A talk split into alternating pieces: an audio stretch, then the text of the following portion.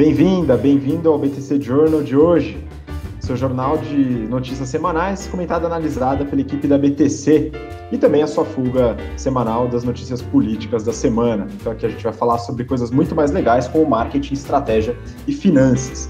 É, e eu estou aqui, eu, Gustavo Habib, instrutor de Soft Skills e Marketing da BTC, e comigo aqui, Renato Aracaki, instrutor de finanças corporativas, valuation e estratégia. Fala, Renato, como é que estão as coisas por aí? Fala, Habib, tudo bom?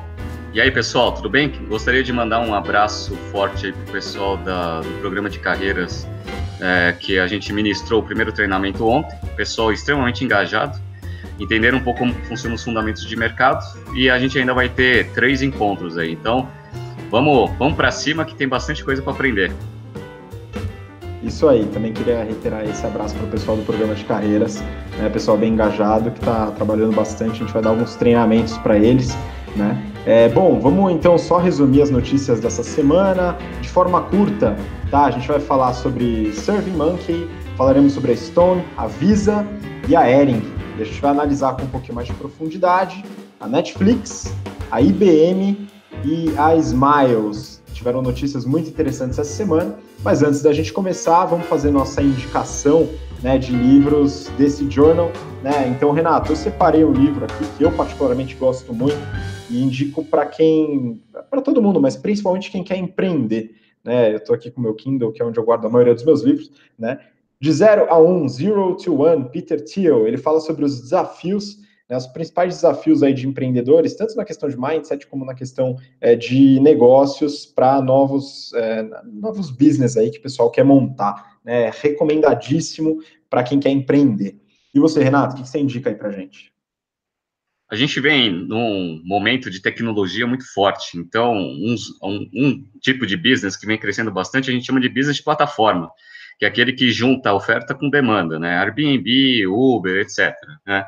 Tem um livro muito bom que chama Matchmakers, né? que é um livro é, que analisa bem esse tipo de negócio. Como que você cria, qual que são as alavancas de crescimento e qual que é o posicionamento estratégico dos business que já existem e, eventualmente, que podem ser criados. Então, esse livro é muito legal, recomendo bastante para quem quer empreender e para quem quer analisar esse tipo de negócio. Muito obrigado. Lembrando, você que está assistindo, né, a gente vai deixar os links na descrição do vídeo no YouTube.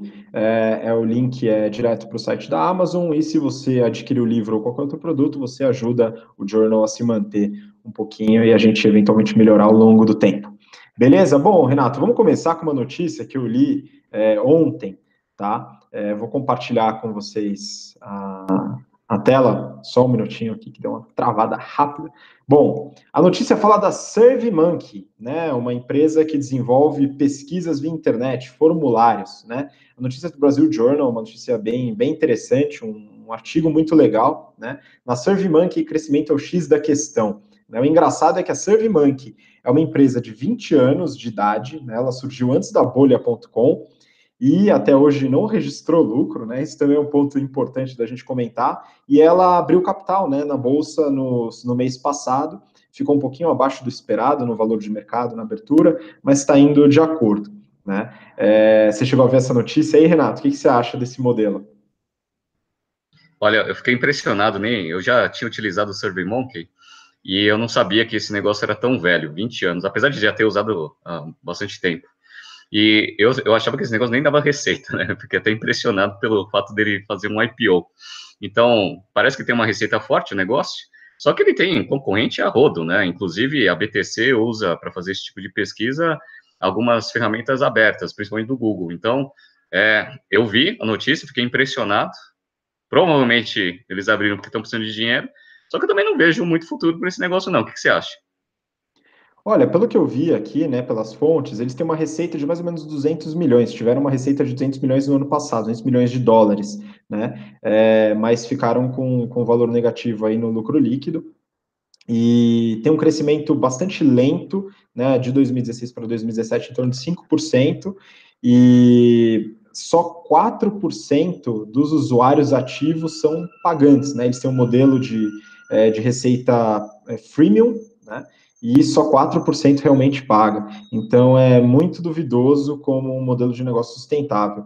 Mas enfim, a gente não vai analisar com tanto detalhe aqui, mas é a gente está bem feliz aí quando utiliza o Google Forms, então a gente vai continuar na concorrência. Sinto muito, SurveyMonkey.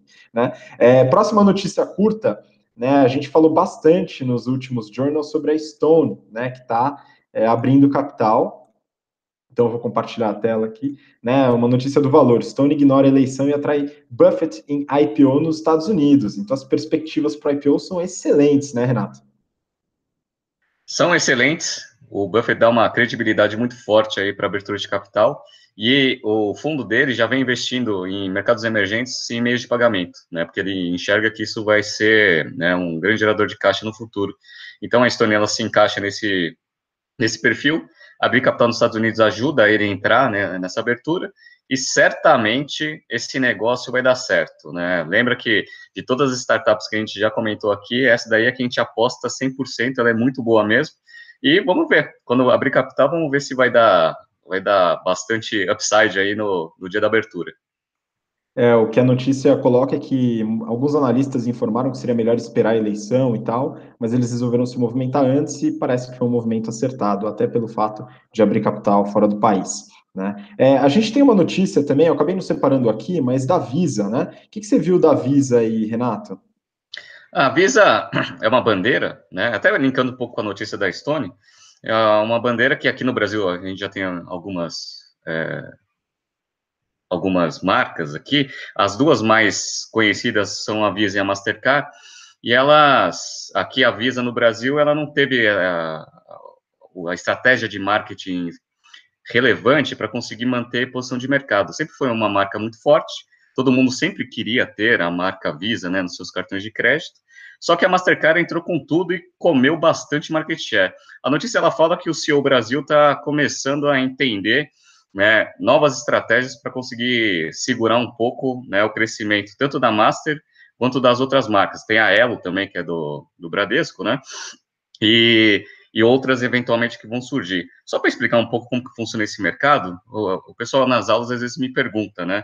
Qual é a diferença, né, da, da, do banco, da marca, etc. Esse mercado de cartão de crédito, ele tem três, vai simplificando bastante, tem três principais agentes, né? Tem um emissor, que é o, a instituição que emite o cartão de crédito, tem a credenciadora, que são as adquirentes, que a Stone se encaixa nesse, nesse, nesse grupo, e tem as bandeiras, né? O que as bandeiras fazem? Elas fazem, primeiro, elas dão lá o selinho para o cartão, e elas fazem toda a parte de processamento do, da transação. Então, a, a, quem faz a logística, né, a parte de tecnologia para capturar a transação é a credenciadora, é, e a bandeira, ela vai olhar a transação, vai ver o cartão, vai ver se faz sentido ou não faz sentido, e vai dar um ok lá para o emissor, para falar o seguinte, ó, beleza, essa operação pode acontecer, taca pau, né? E por que, que é importante ter uma marca boa no seu cartão? Porque ele pode ser aceito em qualquer estabelecimento, né, dentro e fora do Brasil. Então, imagina que você tem lá o cartão Elo, né, com a bandeira Elo. Às vezes você vai para a Europa, eles não aceitam. Né? Por quê? Porque a Visa não tem contrato lá com os emissores, ele não vai processar a sua transação. Então, a, a, Visa, ela, a Visa e a Master, elas têm essa vantagem de ser marcas fortes internacionais, né? Só para você ver como esse negócio dá dinheiro, né? A Visa, ela teve uma receita no passado de 18,4 bi de dólares, com um lucro líquido de 6,7 bi, né? Uma margem líquida aí de 37%.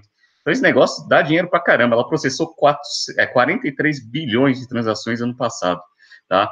Então, aqui no Brasil, eles estão com essa estratégia. Deixaram né, a Mastercard crescer bastante, agora vão tentar recuperar. Isso aí, mas a margem é altíssima mesmo, né? Como você tinha comentado.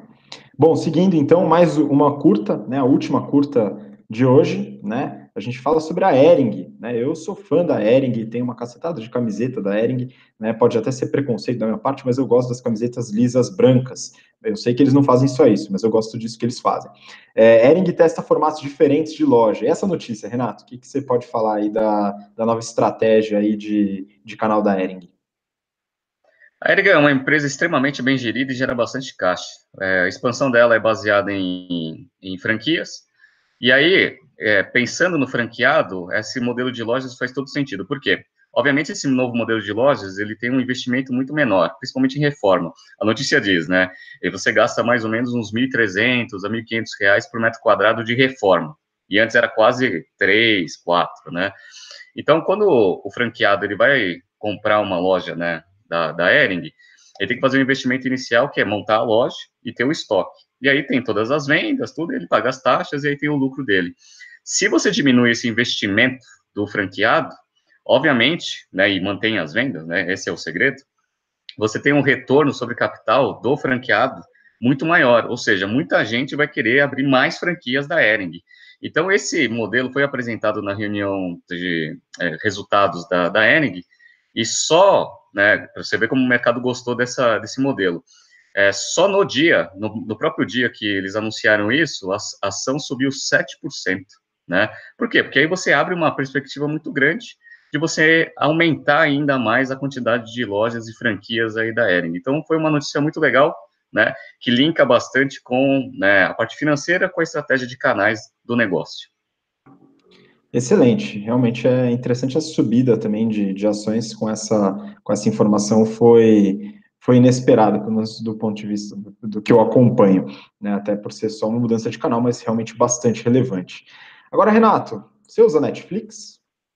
Olha, eu uso, né, estou tentando usar menos, até porque esse negócio é, é uma fonte de é, falta de produtividade, né, de, de inoperância, né, é, ineficiência operacional. Mas uso sim. Inclusive, tem uma notícia que a gente vai analisar agora, queria saber se você viu. Netflix teve uns resultados divulgados e parece que foi bom, né? Ah, uma pergunta que todo mundo faz: Netflix dá lucro? Boa pergunta. Vou compartilhar aqui a notícia. Né? Netflix supera previsões, né? O título aí poderia ser um pouquinho mais descritivo, né? Valor, vamos lá. É, mas, enfim, a Netflix é, divulgou os resultados do terceiro quarter, né, do terceiro trimestre, e a sua pergunta é extremamente relevante, né, quando a gente fala de empresas de tecnologia, o que a gente mais vê são empresas dando prejuízo. E no caso da Netflix, rufem os tambores, Netflix dá lucro, né, dá lucro, é, eu analisei os dados financeiros aqui, algumas coisas, queria compartilhar com você e com o pessoal que está vendo, tá, em relação à Netflix. Então é interessante porque no site da Netflix eles têm é, a parte do, é, de toda a informação para os investidores, eles mandam os dados financeiros em Excel, né? Então isso ajuda bastante a análise, né? É, falando um pouquinho sobre é, o demonstrativo de resultados, né? Então a receita do, da Netflix, se a gente falar do acumulado até 30 de setembro, tá? Então, acumulado de nove meses, a receita foi de 11,6 bilhões de dólares, tá? Então é bastante relevante e foi praticamente o mesmo valor do ano inteiro de 2017, tá? Então eles tiveram sim um crescimento relevante aí na receita. E o lucro líquido, né, o lucro líquido também desse período de nove meses está contabilizado em um pouquinho mais de um bilhão de dólares tá? Então, é, tem lucro sim, lucro líquido positivo, né? É bom a gente atestar isso, né? É, um bilhão de dólares e também maior do que o lucro líquido do ano passado. O lucro líquido do ano passado inteiro foi de 558 bilhões, é, milhões de dólares, tá? Então já praticamente dobrou aí o lucro líquido só nos primeiros nove meses do ano. Ainda tem um, um trimestre inteiro para completar, né? Então tem um resultado bem bem relevante. Agora, tem um ponto muito interessante que eu queria destacar, tá? Vou até compartilhar com vocês que eu acho que é relevante, né? Eu fiz algumas, uh, algumas anotações aqui nos resultados financeiros, né? Eu queria compartilhar o fluxo de caixa, tá? Então, se a gente falar de fluxo de caixa, atividades operacionais, é, a gente tem o lucro líquido, depois ele adiciona aqui em relação a streaming content assets, ou ativos de conteúdo de streaming. Né? Então, ele tem aí um, um despencar de quase 10 bilhões. Né? E o que, que significa isso? É a criação de conteúdo própria né, do Netflix contabilizada em caixa, quanto ele coloca de dinheiro em produção de conteúdo. Né? Tem a amortização também desses conteúdos, né, que melhora um pouco o resultado, mas se a gente pegar o resultado de caixa, né, net cash, nas operações, é, nas atividades de operações, se a gente pegar os nove meses, o último resultado, quase um bilhão e meio negativo de caixa queimado, né? Então, é, se você parar para pensar, Renato, a Netflix tem lucro, mas ela é uma incineradora de dinheiro, né? O que, que você acha desse movimento aí? É, ela veio naquele movimento de verticalização, onde ela parou de comprar, não, não é que ela parou, né? Ela quis começar a criar conteúdos próprios para conseguir verticalizar esse negócio para trás. E aí, obviamente, ela precisa fazer um investimento que é pesadíssimo, né? Você mesmo está mostrando aí no, no cash flow. A minha dúvida é a seguinte: não sei se você analisou, mas é, ela abriu capital já há algum tempo, né? E com certeza ela levantou bem menos do que esse caixa que ela já queimou absurdamente no passado. Ela tem dívida? Renato, ela tem dívida, ela tem muita dívida, tá? Então, seguindo aí no cash flow, não vou compartilhar, mas basicamente o que eles têm aí de dívida é, de cash flow, né, no, no, no fluxo de caixa, 1,9 bilhões de emissão de dívida. Né? Se a gente for para o balanço patrimonial, que eles têm de dívida de longo prazo, é, no último balanço de 30 de setembro, 8,3 bilhões de dólares em dívida de longo prazo, né, que pode virar em breve é, uma boa parte disso de dívida de curto prazo. Então, esse valor do, da, da abertura de capital muito provavelmente já foi consumido completamente, e hoje a estratégia financeira é a seguinte: é investir em conteúdo próprio, utilizando dívida de longo prazo e o lucro, que ainda é baixo, eles têm, mas é positivo. Né? Então, é um investimento extremamente agressivo em conteúdo. Né? Você que é que ministra as aulas de estratégia, acho que você consegue ver um pouco desse movimento, né? Por que investir tanto e ter tanta dívida para ter conteúdo próprio? Pois é. é.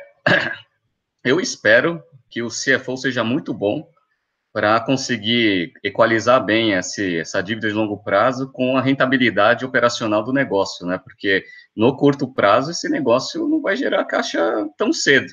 E, e até foi anunciado isso, né? E a, a, notícia mesmo fala isso, né? Que você não tem aí, tinha uma expectativa de queima maior e aí queimou menos dinheiro, então a, a princípio isso é positivo, né? Espero que essa estratégia esteja sendo bem feita, porque eu gosto muito do serviço e gostaria que ele se mantivesse vivo por muito tempo. Eu também gosto bastante. Eu imagino que dentro dessa estratégia tem a questão da competição, com certeza. Então, Netflix tem competidores tanto em streaming como em TV, como o próprio YouTube, né? Então, tudo que é tela a gente pode considerar como uma certa competição Netflix, né? E um ponto de curiosidade, tá, Renato, em relação aos resultados financeiros, uma coisa que eu pessoalmente não imaginava. Né? O Netflix ainda tem o business de aluguel de DVD, né? E esse business, para vocês ficarem atentos, né, em relação à receita, esse business teve de receita, né, nos últimos nove meses, é, 280 milhões de dólares. Tá? Então, apesar de ser muito baixo em relação à receita total, são 280 milhões de dólares em DVDs. Né? Então, realmente, é, a Blockbuster, é, quando teve a oportunidade de comprar a Netflix no passado, deve estar tá se remoendo bastante. Né? Pois é, e, e, é engraçado ainda ter bastante gente utilizando, né? Se você for parar para pensar, 200 milhões de dólares é uma receita relevante. Tudo bem que dentro dos 11 bi de, de receita deles é pouco, mas ainda existe. O problema é que dá um trabalho desgraçado ficar juntando, fazendo gera, é, gestão de DVD para lá, DVD para cá, né? Streaming, a princípio, parece ser um pouco mais menos complexo, né, do que o DVD, mas ainda tem gente que usa, né? Então sempre tem aquele resquício lá de old schools, né? Que nem eu, né? Tenho bastante livro físico aqui, você já usa o Kindle. Exato, eu prefiro Kindle, mas eu ainda estou para comprar uma vitrola, então também tem algumas coisas bem old school. Bom, vamos seguir para a próxima, Renato. Próxima notícia, então, a gente falar da IBM, que também é, abriu resultados, né? E lucro líquido da IBM caiu 1,2% no terceiro trimestre. Renato, você deve ter analisado bastante a IBM, né? Tem uma história bem, bem interessante. O que você tem a dizer aí sobre essa notícia e sobre a IBM como um todo? IBM é uma empresa bem novinha, ela foi fundada em 1888, né? Aí depois teve uma incorporação em 1911 que aí criou a base aí para a IBM que a gente conhece. A IBM ela foi uma empresa, ela é uma empresa muito inovadora. Tem bastante coisa que foi que a gente usa hoje ou já usou na vida, que quem criou foi a IBM. Então, ó, HD, né? Quem criou foi a IBM. É, cartão magnético, a memória RAM, SQL E por incrível que pareça, tem um, um produto financeiro que chama Swap, né? Que aí, ó, obviamente, eu não vou entrar no detalhe aqui que não faz sentido, né? Mas a gente ensina nas nossas aulas de é, investimentos do GBP e no General Finance Program, tá? Então, quem quiser saber, é, é bom fazer esses cursos. Quem criou foi a IBM, né? Foi a primeira empresa a criar a operação de swap, né? Bem interessante isso. E a IBM, é, primeiro, né, tem que saber o que quer dizer IBM, né? Quer dizer International Business Machines, né? Que foi exatamente isso, né, que né, fez a IBM passar por algumas dificuldades. Por quê? Ela era muito focada em hardware. E focou tanto em hardware, deixou toda a parte de software e processamento lá para Microsoft e para Intel, e aí, obviamente, os chineses entraram com tudo nessa parte de hardware, perdeu bastante competitividade e teve que fazer um turnaround. E aí começou a diversificar bastante a, a sua área de atuação, indo mais para serviço, vendeu bastante das suas operações de hardware, e o que ela tem hoje ainda são a parte de servidores, mas assim, é uma empresa que tem um histórico, assim, absurdamente é, de sucesso, no entanto, ela vem né, passando por algumas dificuldades, porque ela compete com gente grande. É, então, eu tenho algumas dúvidas, né? Você falou da, da questão da, dos chineses, até resultou na compra da, da divisão de computadores da IBM pela Lenovo, né? Que foi um movimento interessante. Mas como que é a IBM hoje, né? O que, que ela vende hoje, Renato? Olha, a IBM é uma empresa extremamente diversificada. Então, ela divide né, a, receita dela, as unidades de negócio, em alguns segmentos, né? Então, tem serviços, soluções cognitivas, que aí tem toda a parte de soluções de software, transações bancárias que eles fazem também, e o Watson, que é a, a inteligência artificial deles. Tem a parte de Global Business Service, que basicamente é a parte de consultoria e outros serviços. Tem a parte de Technical Service e Cloud, que é a grande aposta no, no crescimento do negócio, dado que todo mundo está migrando os serviços para a nuvem. Tem a parte de sistemas ainda, que é aquele resquício que eu falei para você, e tem a parte de serviços financeiros. Então, ela tem uma, uma receita bem diversificada. Só para vocês entenderem um pouco da, da, magnitude de cada unidade de negócio, é, em termos de receita, 23% da receita deles vem de serviços cognitivos, que é a parte lá do, do Watson e outros serviços né, que eles vendem. A parte de Global Services, né, Global Business Services, 20%, e o carro-chefe de receita deles é a parte de cloud, então, representa 43% do negócio.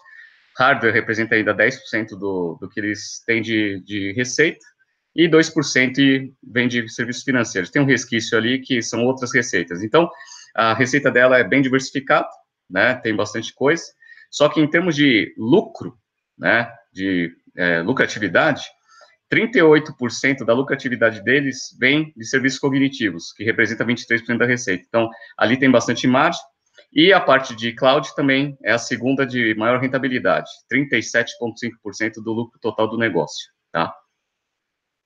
Beleza, interessante. É uma... Eles mudaram bastante, né? o modelo deles depois de vender a parte de, de hardware e também tem a parte de consultoria, alguns outros modelos. Mas tem alguma outra, algum outro aspecto aí da, da, dos financials ou do resultado atual que você, que você conseguiu ver, Renato?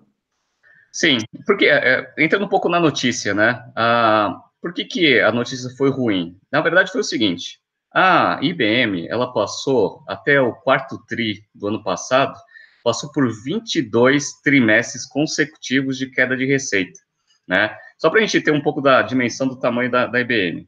Em 2017, ela faturou 79 bilhões em receita, com né, um lucro ali de 5 bi. É, essa receita de 79 bi foi a mesma receita que a IBM teve em 1997, né? Ela teve lá 78 bi. Se colocar inflação nisso daí, era para dar uns 120 bi hoje.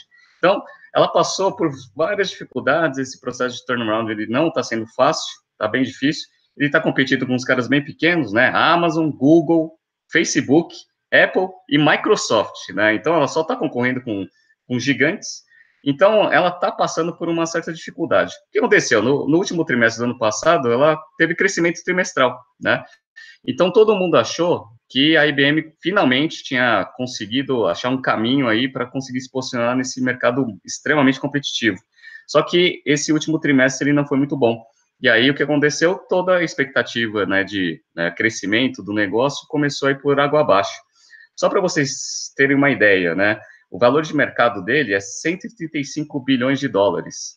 Lembra que a Amazon vale um tri. Então, é, a Apple e a Amazon, a Amazon está próxima ali de um tri, né? Fica tão próximo ali do, do negócio, mas a Apple vale um tri. Então, a, o valor de mercado né, das concorrentes é muito maior do que o valor dela. Então, isso daí foi ruim para a IBM. No entanto, falando em termos de estratégia, vendo para onde vai convergir toda a parte de serviço, analytics e a parte de cloud, a IBM ela está bem posicionada. Né? Ela fez algumas aquisições nesses últimos anos, comprou uma empresa de healthcare, onde o Watson entra forte né, nessa, nessa, nesse segmento, é, comprou uma empresa de é, previsões do tempo, que é o Weather Company, né? É, e o Stream, que é a parte de streaming de vídeo, até para a parte de serviços dele, e eles têm uma ferramenta muito utilizada em mercado, que é a SPSS, que é uma ferramenta forte em, em analytics. Então, assim, é, hoje não está indo muito bem, tem algumas unidades ainda que são ruins, principalmente a partir de sistemas e hardware, mas ela está bem posicionada com bastante serviços, né, em mercados que estão crescendo bastante se for bem gerido esse negócio, eventualmente ele vai gerar retorno mais para frente. Infelizmente, ainda não está refletindo todo essa, esse portfólio bem estruturado em resultado. Isso aí, vamos acompanhar e a movimentação estratégica, nesse caso, acho que vai ser fundamental para tentar até se desvencilhar um pouco dessa concorrência é, desleal dessas empresas gigantescas. Né? É, bom, vamos para a última notícia, então, Renato. Né? No mercado também é um pouquinho complicado, que é de aviões, mas não especificamente, né? Essa semana a gente teve um movimento no mercado muito, muito raro, né? Muito interessante, que está virando, está acontecendo com outras empresas. Né, então, a Gol quer fechar o capital da Smiles, né? Então, só para colocar para o pessoal que está vendo, né? A Gol ela tem uma participação majoritária da Smiles, né? Dona da Smiles, mas cada empresa é, separada na bolsa, tá? Tem suas ações, tem seus acionistas, assim por diante. Né? E a Gol quer internalizar de novo, né? tirar Smiles da bolsa e colocar na sua estrutura, né? E nesse movimento ela perdeu um alto valor de mercado aí essa semana. Renato, o que, que você acompanhou dessa notícia aí? Bom, deixa eu contar um pouco do histórico da Smiles. Ela é um programa de fidelidade, ela foi adquirida com, quando a Gol comprou os ativos da Varig lá atrás. E foi, a princípio foi uma das coisas boas, né, que eles conseguiram comprar aí da, da Varg, que estava morta, né, naquela época, e, e os slots, né, em Congonhas, que também é extremamente relevante. Mas, assim, ele foi crescendo bastante com um programa de fidelidade, né, até é, o pessoal me pergunta, né, como que esses caras ganham dinheiro, né? Eles têm algumas fontes de, de receita. Então, primeiro, é, ele faz ponto, né? Então é como se fosse um, um, banco, né? Então ele gera lá um monte de pontos, vende esses pontos aí para toda a rede de, de parceiros dele, inclusive a Gol, né? E aí é, quando o cliente, né, aí esses parceiros distribuem os pontos para os clientes, os clientes vão lá e resgatam. Aí, se você tiver um upside, né, de quanto, do valor que você vendeu para os parceiros, por quanto que você tem que pagar para eles, né, do valor de resgate, você tem um lucro dessa operação, né? Então essa é a primeira receita. A segunda é o seguinte, né? Você tem um monte de eh, você tem um monte de ponto aí. Tem gente que tem ponto e nem sabe que tem. E esses pontos eles têm prazo de validade, que eles chamam de breakage, né? Então, essa receita também de pontos expirados é extremamente relevante, já representou mais de 30% da receita da, da Smiles. Aí, hoje representa bem pouco, menos de 10%, tá? Mas é relevante. E outra, que aí é aquele negócio que a gente já falou de vários outros business. Desde a hora que o parceiro paga a Smiles até a hora que o cliente resgata isso na Smiles, tem um tempo. Então, você tem esse caixa. Como que você, o que, que você faz com esse caixa, né? Você pode investir esse caixa né, em produtos financeiros e ter uma receita financeira. Então, a Smiles, ela, ela tem essas três fontes de receita bem definidas e é uma geradora de caixa absurda, né? É um business excelente, né? E por isso, obviamente, que a Gol olhou para esse negócio e falou assim, meu, deixa eu incorporar esse negócio na minha operação. É, então, isso que eu te perguntar, Renato. Você perguntou para mim se a Netflix dava lucro ou não. E a Smiles, dá lucro ou não dá? Esse negócio não só dá lucro, como ele gera um caixa absurdamente alto, né? Um business excelente. Então, ó, é, a receita do ano passado da Smiles foi 1,8 bi de reais. E o lucro líquido foi 760 milhões, uma margem líquida de 42%. Se a gente tinha falado que a Visa era boa porque ela tinha uma margem líquida de 37, a Smiles tem 42, é muito melhor, né? Então o negócio é um grande gerador de caixa.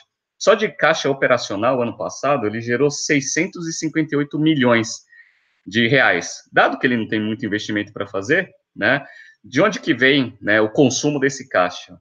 É, dado que a Gol, ela tá, e a gente já falou nos BTCs de anos passado, que ela está passando por uma certa dificuldade aí, porque a operação de avião é, é complicado, ela sempre puxa bastante capital, né, da, da Smiles, né, como que ela distribui isso? Via dividendo, então, ela tem que distribuir dividendo. Então, só no passado, ela distribuiu 518 milhões em dividendos, tá? Como a Gol, ela tem, ela é majoritária, tem mais de 50% do negócio, mais da metade disso vai para a Gol, o resto vai para os acionistas. E por que, que isso é ruim? Por que, que o valor de mercado desse negócio caiu? Porque quando você compra ação da Smiles, você não está comprando ação da Gol, está comprando ação da Smiles. Então, você está comprando ação de um negócio que gera caixa para caramba, dá muito lucro, né? E que vai distribuir dividendo a rodo, né? Aí, na hora que ele fala que não vai renovar o contrato de, de parceria e que vai incorporar esse negócio na operação, o acionista que, que tem ação de um negócio que é extremamente rentável, que não tem ativo nenhum, vai depois da incorporação ser um acionista de uma empresa de aviação, né? Que é uma desgraça total. Então a ação caiu para caramba, né? O valor de mercado do negócio passou de 6 bi e meio para 4, que é exatamente o valor de mercado da Gol, ou seja, o pessoal nivelou por baixo, né? O valor de mercado das operações. Isso é uma coisa engraçada, né? Porque a gente analisou a Gol também e, claro, agora agora diminuiu, mas o valor de mercado da Gol era menor do que o valor da Smiles, né? A Gol tem uma cacetada de ativo, um monte de avião, não sei o quê. Enfim, é engraçado esse movimento, né? E eu imagino a frustração de um acionista, né? Ele dormir sendo acionista de uma empresa praticamente sem ativos, aí, ou sem muitos ativos fixos, é bastante líquida, rentável, e ele acorda, né? A força sendo acionista da Gol, né? Isso é um movimento diferente. Não, é movimento horroroso, né? Se eu fosse acionista da, da Smiles, eu ia ficar bem puto da vida, né? E, e, e é importante a gente entender por que, que esse movimento está acontecendo. Então, assim, é, a gente já viu que é benéfico, obviamente, para a Gol fazer esse tipo de operação. Tudo bem que vai ter que gastar uma grana, porque vai ter que fechar esse capital. Tudo bem. Mas esse movimento ele vem acontecendo já com outras aéreas. Então, começou lá com a Air Canada, fazendo exatamente a mesma coisa. Em setembro, né, um, menos de um, um mês atrás, a Latam fez exatamente a mesma coisa com a Múltiplos, né? E o resultado também, a análise é exatamente a mesma, né? E a Gol está fazendo isso também. Então, é, esse mercado, né, está sendo consolidado por razões, né, das próprias aéreas, né? E também porque esse mercado está ficando muito competitivo, né? Quem são os grandes compradores de pontos do mercado? Geralmente são os bancos, as instituições financeiras. E o que, que as, as, instituições financeiras pensaram? Falaram assim, bom, a gente tem dinheiro para caramba, por que a gente fica comprando um monte de ponto e vendo a Smiles aí com essa rentabilidade absurda? Então, Banco do Brasil e Bradesco decidiram criar a Livelo, que é um programa também, né, que é como se fosse uma Smiles, só que agora operado pelo próprio banco, verticalizou a operação, né? Então, lá no, na, no press release ali da Gol e da Latam, eles falam isso, falam que esse mercado está ficando cada vez mais competitivo, que as empresas sozinhas elas vão começar a perder é, posição de mercado, né, pelo menos é a justificativa que eles dão, principalmente porque os bancos estão começando a ter os próprios programas de fidelização. Então, olhando para o bem do negócio como um todo, a gente vai tentar incorporar isso porque parece que vai ter mais força competitiva, né? Só que isso não está colando para ninguém, né? Os acionistas da Gol estão putos e o da Multipus também estão puto da vida, né? Bom, vamos ver, né? Como eu não sou acionista de, de, nenhum dos dois, mas uso muito ponto, inclusive da Múltiplos, né? Espero que esse negócio continue é, é, operando do jeito que ele opera hoje, porque ele opera bem, né? Então, tá vindo Black Friday aí, tá dando uma dica para todo mundo que tem né, programa de pontos o Black, não resgata agora, espera o Black Friday, porque vai ter um monte de coisa, né, com menos pontos, né, que você vai conseguir adquirir, segura a onda, falta um mês e pouquinho aí para o Black Friday, que vocês, né, vão ter bastante rentabilidade. É isso aí, para todo mundo que está ouvindo, quando se trata de economia financeira, ouçam os conselhos do Renato, já aprendi bastante nisso aí também, né?